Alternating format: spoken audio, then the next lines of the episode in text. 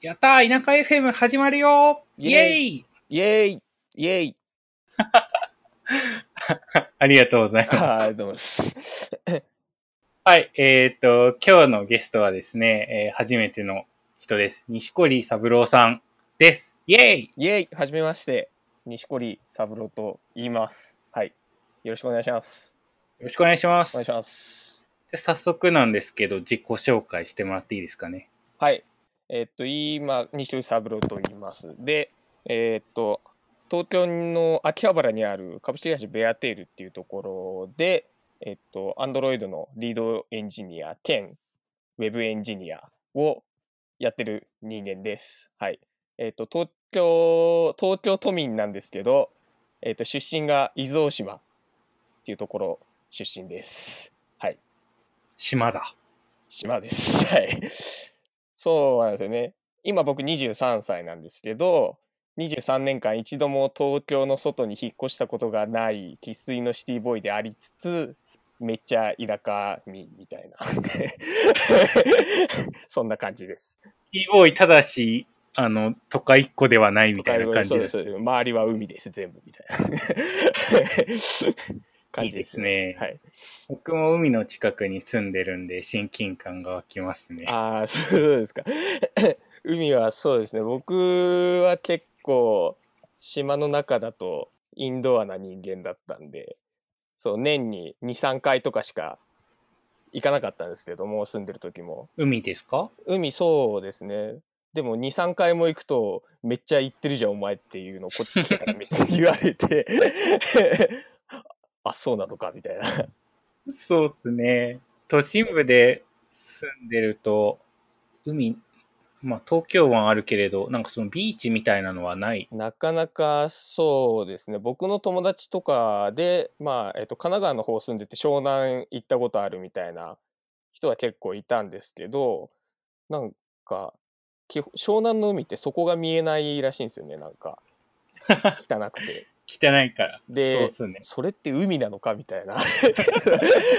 もうそこが見える海が僕当たり前の生活をしてたんで。そうですね。まあそんなところですね。なんか僕も東京のあの辺の湘南とかの海行ったことあるけれど、まあ水が汚いとかだけじゃなくて、なんか浜も汚いいし、や、そうなんですか。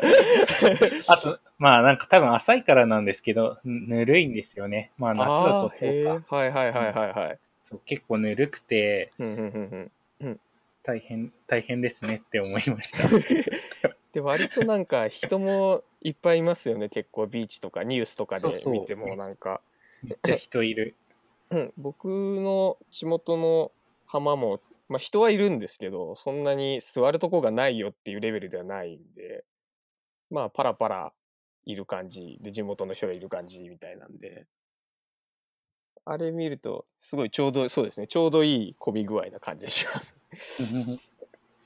でも島だとなんか帰ったりとかするときめっちゃ大変じゃないですか。ああ、まあそうですね。一応まあ、伊豆諸島っていうあの辺の東京の、まあ、南の方にいくつか島があるんですけど、その中では一番本州に近い島なんですよね。だいたい、えっ、と、一番近い港が熱海港なんですけど、それが46キロ、高速船で45分。で、東京だと竹芝桟橋っていうところから船が出てて、そうもう知ってる。あそうそうですね。生活インフラなんで重要な。で、これが、あーこれが、えっと、120キロか。竹芝から大島まで。で、これで高速船が1時間45分ぐらいで、まあでも高速船使えば、普通に日帰りの旅行もできるぐらいの距離ではありますね。うん、なんかそんな感じしますね。そうそうそうです。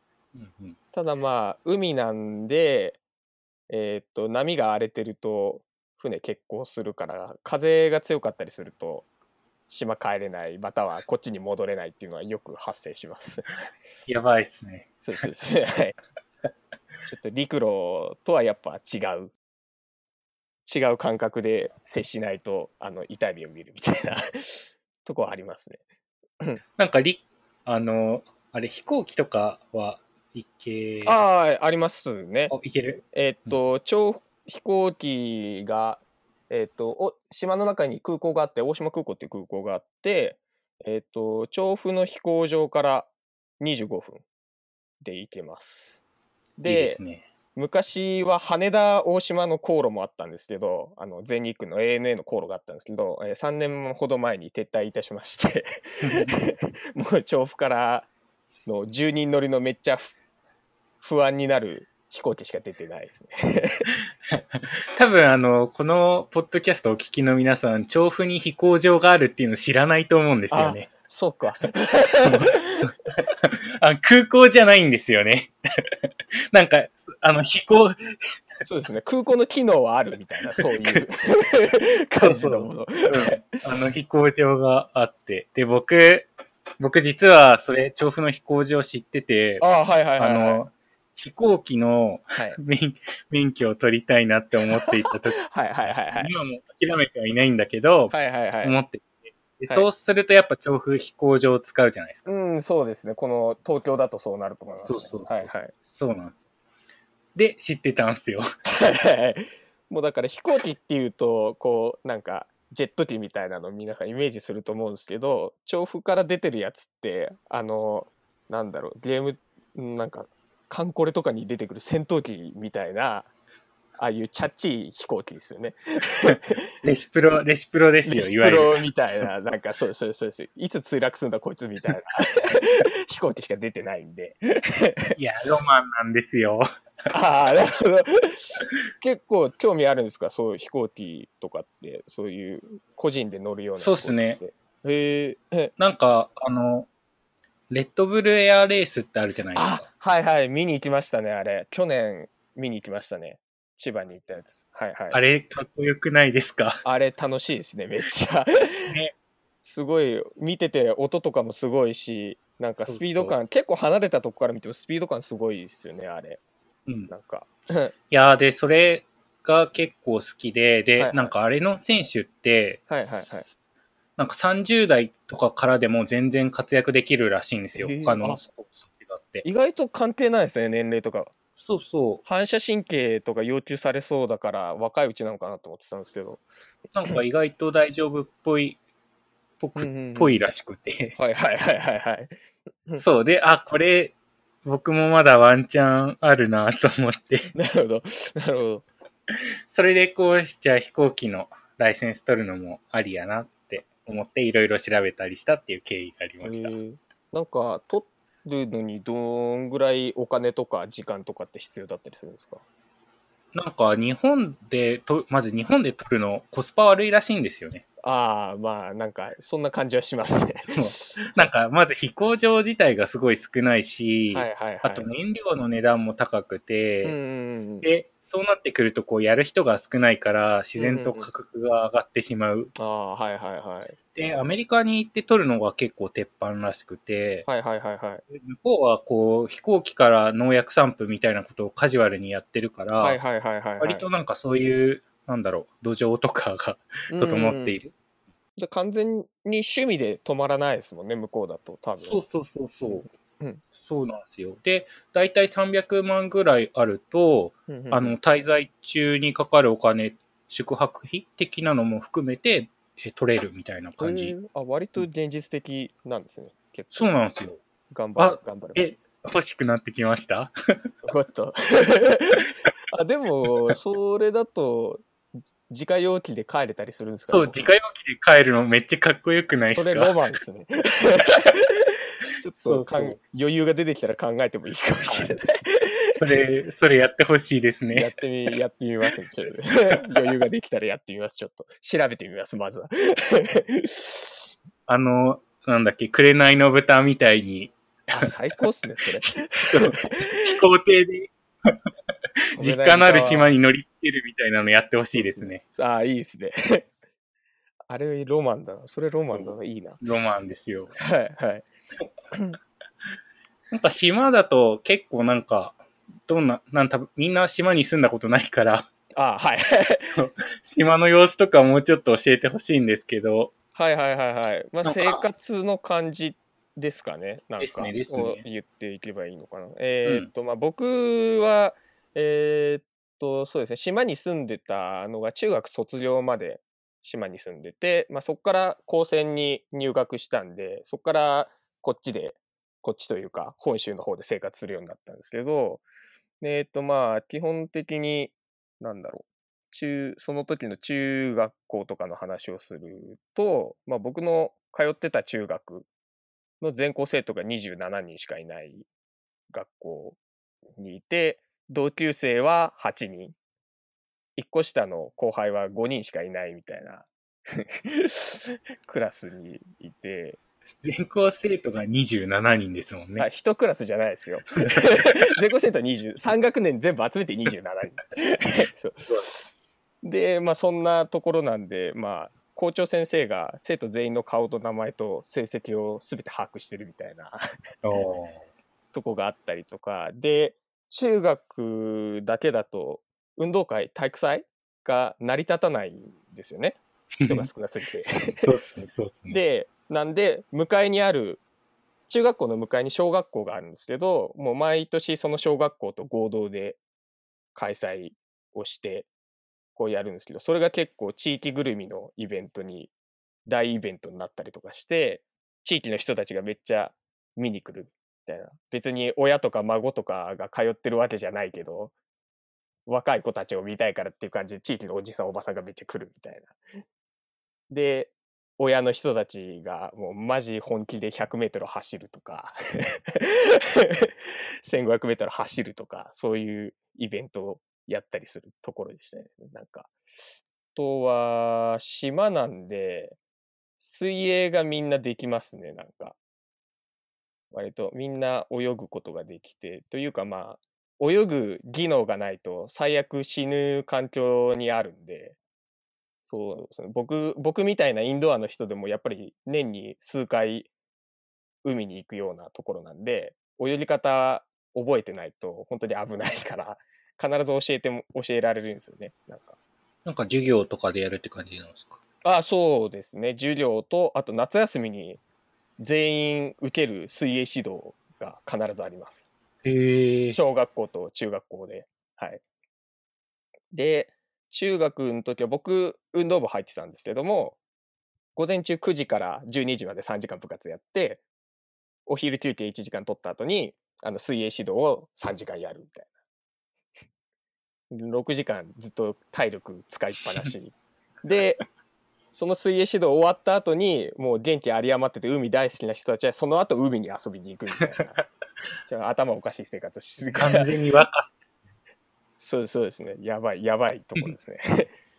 で、そうやって海、本当に遊びまくってた人とかだと、月に7月で、7あ、一一月に20日海に遊びに行くみたいな、う んそういうことがよくおこ起きますね。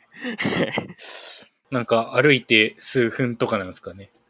僕はちょっと内陸の方だったんで、えーっと、歩いて15分ぐらいかなうんうん。なんですけどもまあ別に本当にすぐそこにあるんですぐそこっていうか別に特別な場所ではないんで 海行って誰々と遊び行ってきますっつって遊び行って遊んできたぜっつって帰るみたいなそういう場所です 海は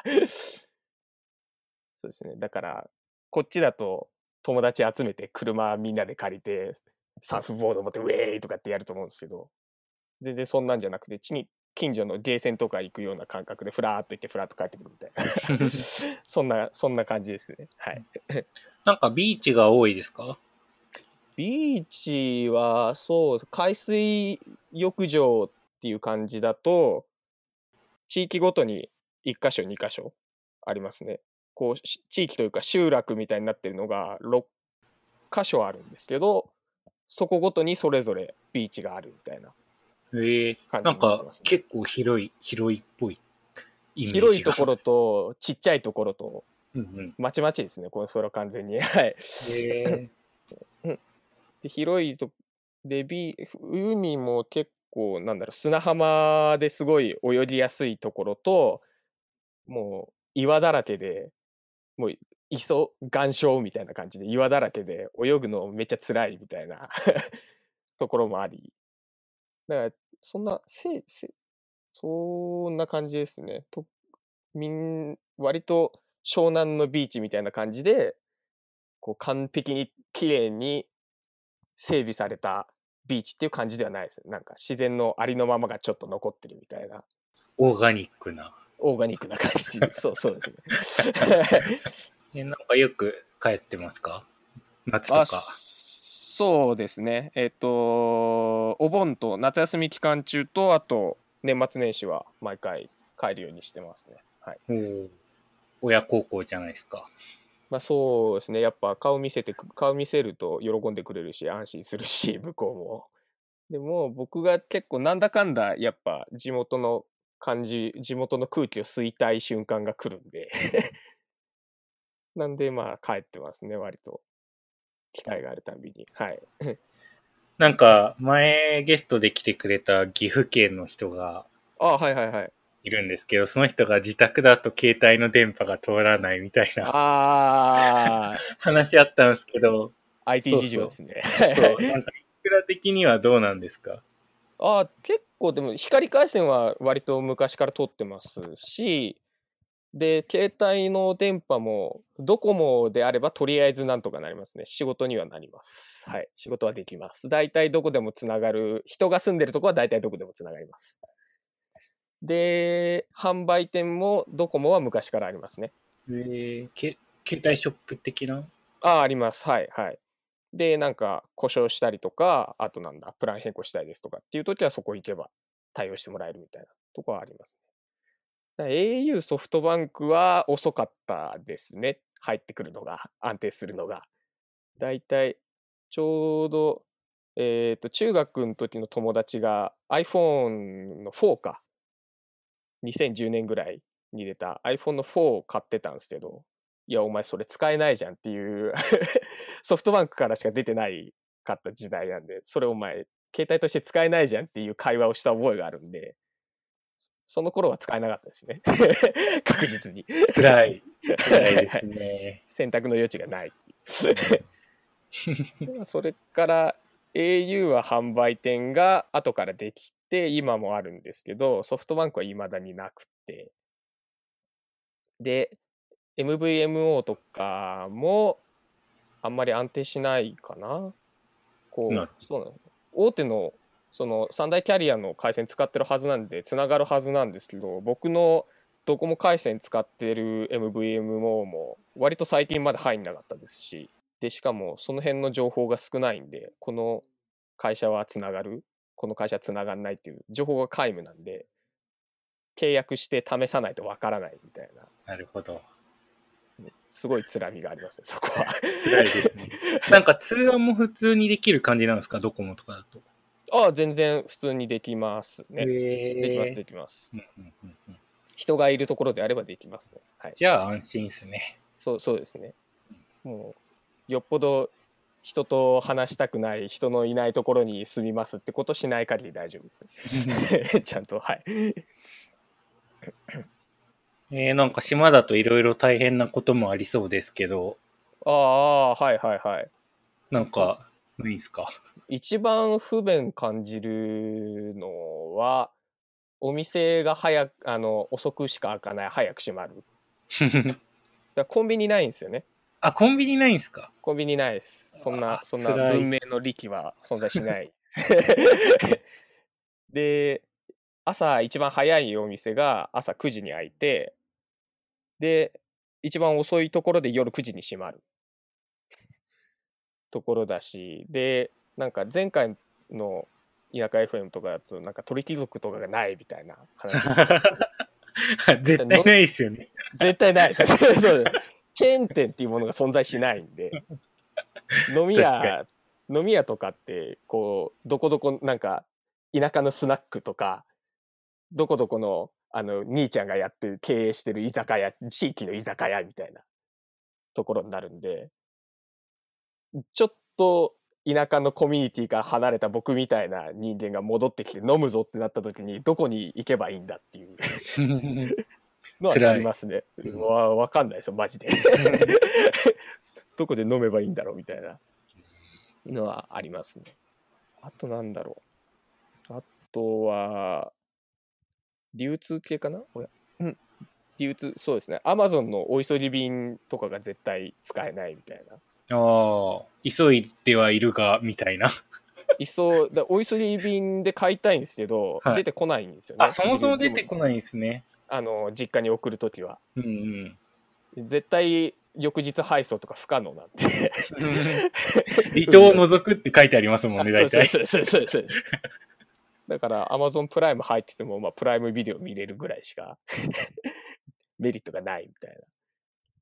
辛いですね、そこは。で、台風直撃すると、直撃したりとか、海が荒れてたりすると、その分だけ遅れるんで。うん。で、それは辛いし、で、郵便も遅れますね、そういうのがあると。あで、うんうん本当に結構やばいのが速達郵便とかも遅れるんで遅れちゃうんであの公的書類の提出？なんだろうあの例えば大学に出しますとか住民票くださいとかっていうのをやったりするんですけどそれ必ずラグが発生する。一回一回海を経由するたんびに必ずラグが1日か2日発生するんでそれを全部計算してやらなきゃいけなくて大変っていうあの辺の紙文化を早くなくなってほしい。思いますねなんか。なんか水道とかガスとかは大丈夫なんですか？あーっと割とそうですね。電気は結構逆に安定してるんですよね。電気がなんでかっていうと島の中に火力発電所があるんですよ。お、最高じゃないですか。そうなんですよ。だから、えー、とちょうど大震災あった時に東日本の大震災あった時うん。に東京って計画停電やったじゃないですかやってましたね。あれ影響受けなかったんですよああ、強い。もう島内で全部賄えるんで島内の発電でそこはだからあそこの火力発電所が止まらない限りは安心なんですけど水道が一番ネックかな多分まあ、水を得るのが。そうそうですそうです。もうなんか地域の歴史とかをこう学校の授業で勉強しても大体こう水に困ったっていう話ばっかりで なんか必死こいて雨水集める機構みたいな のを写真で説明されたりとかそれぐらい水は結構貴重なところで今は地下から汲み上げてるんですけどこう頑張って掘り掘って地下から汲み上げてるんですけど必ず塩分が混ざってるんですよね塩が。でそのまま飲むと全然あの飲料水としては使えない感じなんで脱塩処理場っていうのが島の中にあってでそこで水を電気分解してナトリウムとなナトリウムと塩化、えーあれ NaCl を分解するみたいな で真水を得るっていうのをやってますね。へえ。なんかそれは海水を、海水からはさすがにできないけど、地下水だったらいけるみたいな感じなんですかね。海水だと多分濃すぎるんだと思いますね。完全に脱塩しきれないんで、やっぱり、その電気の力を使っても。だから、あんまり、あの、こんな言っちゃあれですけど、あんまり水道水美味しくないですね。ここっち来て、あ、クリアな水ってこうなんだ、みたいな、なりましたね。なるほど。はいはい。余計な味がしないぞ。災害とかに強そうですね。なんかさっきもちらっと出たけど。災害、あ、まあ、そうですね。うちのところで有名なのが、三原山っていう活火山があるんですよね。まあ、今もまだ活動を続けてる火山なんですけど、それが結構住民の生活、島民の生活と密着していて、で、えっと、30、けあなんだ、えっと、火山のことに対して結構学校でも教えたりするんですよね。なんかすごい地学の時間、理科の地学の時間で、こう、教科書にこう載ってる、えー火山の種類はこれだから、これ、三原山はこれだから、マグマがすごい流れてとか、黒い溶岩がとかっていう話をいっぱいやったりして、で、それに合わせて、なんか避難、避難訓練とかもやったりするんで、うん、火山に対する、火山に対する意識とか災害の意識っていうのはめちゃくちゃ高いですよね。で、一回その30年前に三原山って大噴火しまして、大噴火しま、あーえっと、知ってる方もいるかもしれないんですけど、そこで、あの、島民1万人が一夜のうちに当該脱出するっていう、すごいミッションじゃないですか。やば、やばいあれがあるんですけど で、そういうのを経験してるおかげで、やっぱり火山に対する防災意識っていうのはめちゃくちゃ強い。どこに避難しとけばいいとか、火山は火山ガスが出ると危ないからとか、こう、火山弾っていうか、こう、隕石みたいな感じで 溶岩が降ってくるとかがあるから、こう気をつけなきゃいけないみたいなのをみんな知っててのはありますね、なんか。昨日、ジュラシックワールドはいはい。の新作の映画を見てきたんですけど、おおはいはいはいはい。ちょうど、こう、恐竜たちがいる島が火山が噴火するので、はいはいはい。恐竜たちを別の島に 急いであー脱出しようみたいな話だったんですよ。はいはいはいはいはいはい。あれなんかそれ聞いたことある話やなと思って、まあそのまんまですね、多分。そんな感じなんで。です。そうですね。30年前の時って何が大変だったかっていうと、三原山ってこう、山頂がお椀の形みたいになってて、こう、一回くぼんでて、その真ん中に火口があるっていう感じなんで、山頂から噴火する分にはあんまり危なくないんですよね。要はそのお椀の中からマグマが出ていかないんで、噴火しても大丈夫なんですけど、あの30年前の噴火の時は、そことは全然関係ない山の中腹がパカって割れて、そこから溶岩吹き出したんですよ。やばい。ちょうあの住宅街の真上あたりにパカって 開いて溶岩が吹き出してでこのまんまだともうマジであの住民が住んでるところに溶岩が来るってでしかもあのほん中腹が割れたから他のところでもしかしたら割れてまた溶岩出てくるかもしれない予測ができなくて怖いみたいな感じになったんでもう一斉脱出したんですよね急いで。いや、でも脱出できてよかった。いやーまあそうですね。その時僕の父親がちょうど島の高校生だったらしいんですけど、あの、まさにその1万人のうちの一人だったらしくて、その時の話を聞きますね、割と。なんか、めっちゃすごかったけど、船の上では 飲んでワイワイやってたとか言って、親高校生？みたいな。おっと、これ大丈夫かな？お ?P っ、と P を入れないとダメかな？そうそうそうそうです。そういう、そういう感じ。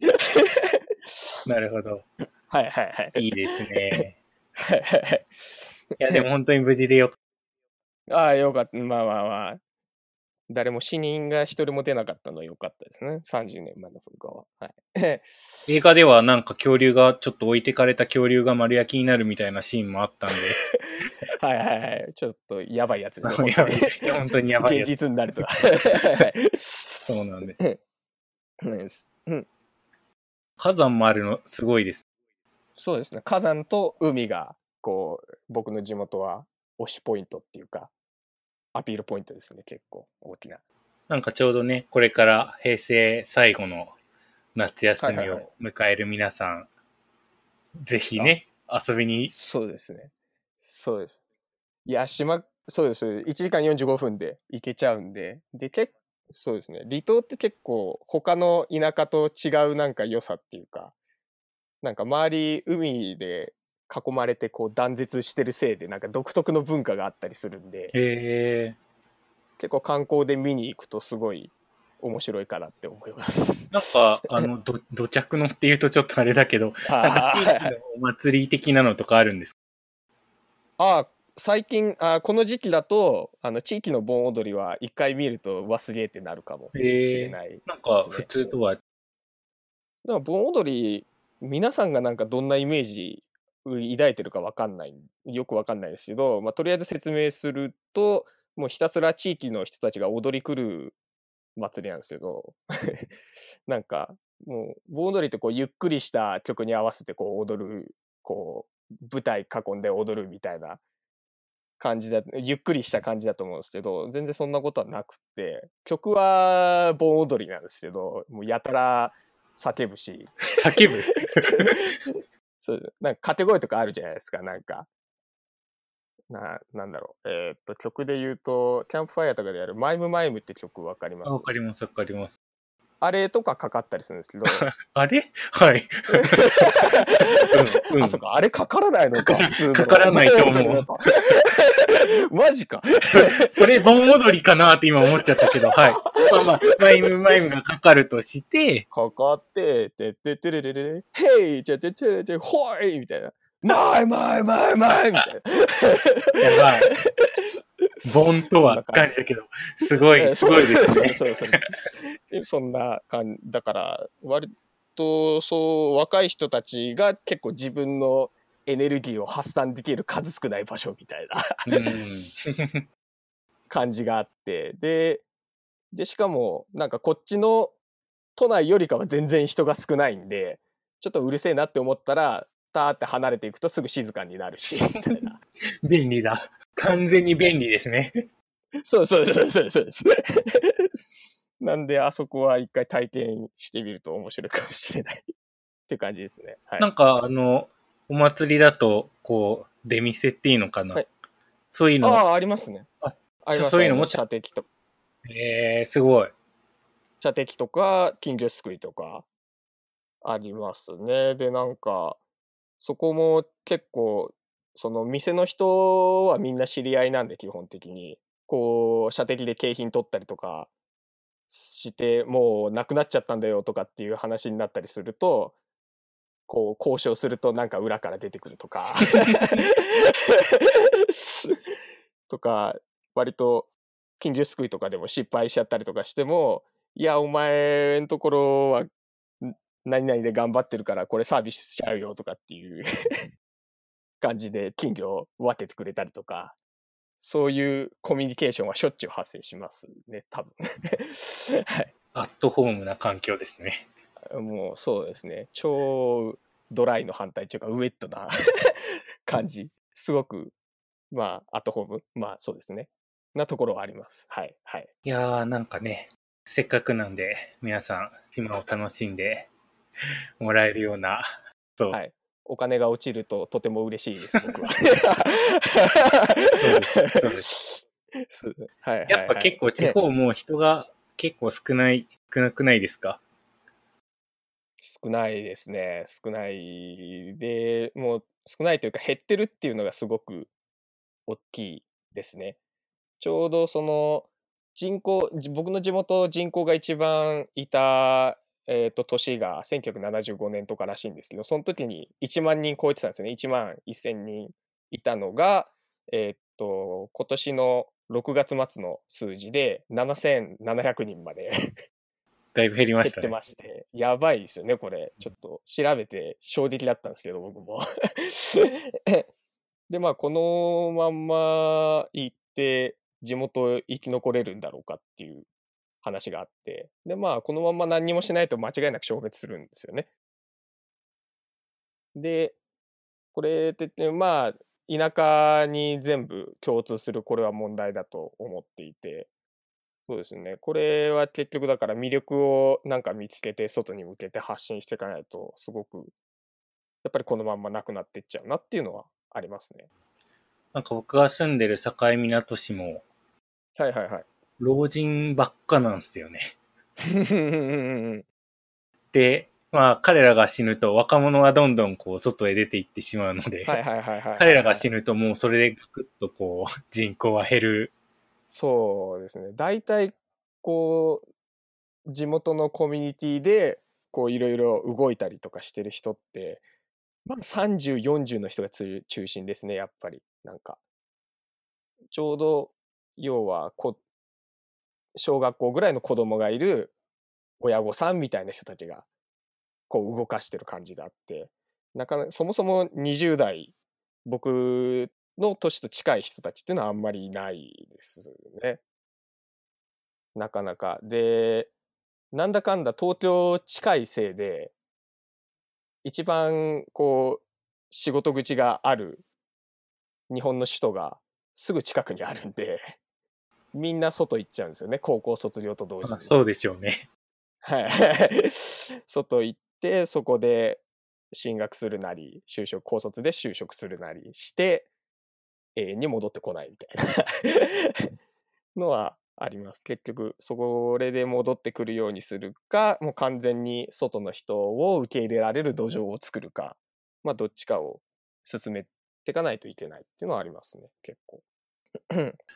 なんか、松江市とかだと IT 企業行ってるみたいなのあるけれど、そういうのはないですか ?U ターン支援みいや、まずそもそもエンジニアコミュニティが多分ないんですよね。たいな。なさそうな気がします。ないし、エンジニアでゴリゴリコード書いてる人って、か少なくとも20の僕の世代だとおそらく僕一人で、僕の観測範囲に引っかかってなくて、上の人たちでも多分いねえんじゃねえかみたいな感じがあるんですよね。本当に、本当に自分一人じゃないの。あの、二人とか三人とかじゃなくて、本当に自分一人じゃないか説が僕の中ではあって。だから結構、そのエンジニアっていう視点から見ると、やっぱりなんか僕からスタートで何かやってくことが必要なんじゃないか、これは、おやおやみたいな。開拓しないと。いかいそうそうそうですね。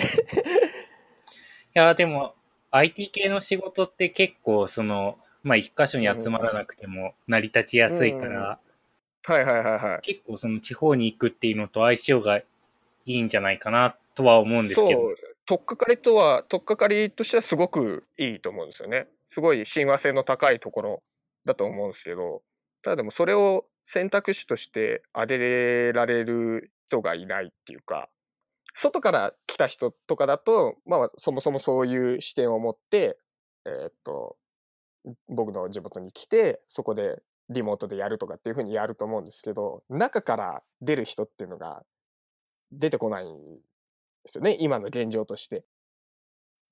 なかなか。僕の、僕、まあ妹がいるんですけど、妹に高校3年生で今就職活動してる妹がいるんですけど、そいつの話を聞くと、そもそもエンジニアになりたいっていうことで就職活動してるのが、その僕の妹一人しかいなくて、みんな20、多分クラス30人とか40人とかいると思うんですけど、みんな大体事務職とか、あと営業職とかで就職を探してるみたいな現状があって、なかなかこうソフトを作る仕事っていうのをイメージできてない人がほとんどなんですよね、中の人たちが。でそれだと、その状況だとやっぱり外の人を受け入れるにしても、いや、なんかよくわかんない人が来たぞで、こう、終わってしまったりとか、もっと悪い方向で考えると、そういう人たちに対して排他的に接しちゃったりとか、っていうのが起きが、起きてしまうと思うんで、でやっぱ、こう、IT の力を使って、こう、地元を盛り上げようっていうふうにすると、結局、中の人たちをもっと、こう、IT 方面に、の知識をつけてもらうっていうか、その世界を知ってもらうっていうことを始める必要があるかなっていうのがすごく感じてますね。すごく難しいんですよ。あの、薬シェービングをたくさんやらないとなかなかこう難しいです。そうそうですね。まあ、とりあえず僕がやってみたっていうか、今できるかなと思ってやってみたことが、とりあえずあって、一つあって、で、えっ、と、会社のエンジニアをこう引き連れて、僕の地元で開発合宿やったことがあるんですよね。おおいいじゃないですか。そうですね。2泊3日か3泊4日か、そのぐらいの感じで。で、まあ、あの、開発合宿自体すごく楽しくて、で、あの、中で、こう、会社として成果も出せたんで、よかったんですけども、実際こう、外のエンジニアの人をやっぱ連れてきて、連れてきて思ったのが、まあ今言ったような、やっぱりこう、なかなか IT の人たちを受け入れてくれる環境、人的な環境もそうだし、こう物質的な、なんか、一番困ったのが、お昼食べに行くときにお店がない。ああ。それは困りますね。コンビニはないし、あの、なんか定食屋さんみたいなところは、まああるんですけど、やっぱり普段仕事してるところが、あの、秋葉原のご飯屋さん山ほどあるようなところなんで、グルメの街ですからね。そうそうそうそうそうです。もうそれと比べると、えー片手で数えられるほどしかないぞ、みたいな。で、開発合宿みたいな短い期間であれば、それだけでも多分大丈夫だと思うんですけど、やっぱりこう、何ヶ月も根を張って生活するっていう風になると、やっぱそれだと飽きてきたりとかすると思うんで、だからそこが足りないっていうことがまず見えたし、その、それを多分足りないって思ってる人が少ない、ほとんどいないっていうのも問題だろうし、みたいなとところがあって、だからいろいろなんか必要なことはたくさんあるなっていうのが見えましたね、それを見て。難しいですね。そうなんですよ。あ、でもそこで今、こう、い僕の地元で伊豆大島でその辺のことをやろうとしてる企業が一つあって、まあ、キャラバンジャパンさんっていうところが運営してるキャラバンフレイクっていう、えーっと、えーゲストハウスか、があって、まあそこで開発合宿させてもらったんですけど、でそこが結構なんかグローカルをもっと世界に発信しようみたいに、世界というか日本から世界に発信しようみたいなのをこうビジョンに掲げてやってるベンチャー企業でやってるところがあって、そこが結構なんだろう。まずは島の中の人と、こう、えー外から来た観光客の人をつなげて、こう、多様な価値観が存在する場所をこう作っていこうみたいなのをやってる会社で、素晴らしい。で、そうですね。それは結構やっぱり外の価値観に触れるっていう機会が少ないのがすごい問題なんで、まず最初の一歩としてすごくいいことやってるなって思って、思っていて、すごいおすすめの企業があったりするんで、僕、そ、そこに泊まってくれるの嬉しいなっていうのと、あと僕もやっぱりその人、そこの代表の人と個人的に知り合いなんですけども、そういうの人となんか、こう、混ざって活動とかっていうのできたら、すごい効果的なやっていきができるんじゃないかなっていうのは、そうですね。ふ日々考えてるところですね。はい、はい、はい。今、公式サイト見たんですけど、部屋もすごい綺麗で、はいいい感じの雰囲気ですね。本当に革新的なんですよ。この、まずウェブページがあるっていうことが革新的なんですよね。なるほどね。こんだけ多分ワードプレスでパパって作ったやつだと思うんですけど、こんなものすら存在しないんで、他の宿だと。で、価格もすごい良心的なんですよね。伊豆大島の宿にしては。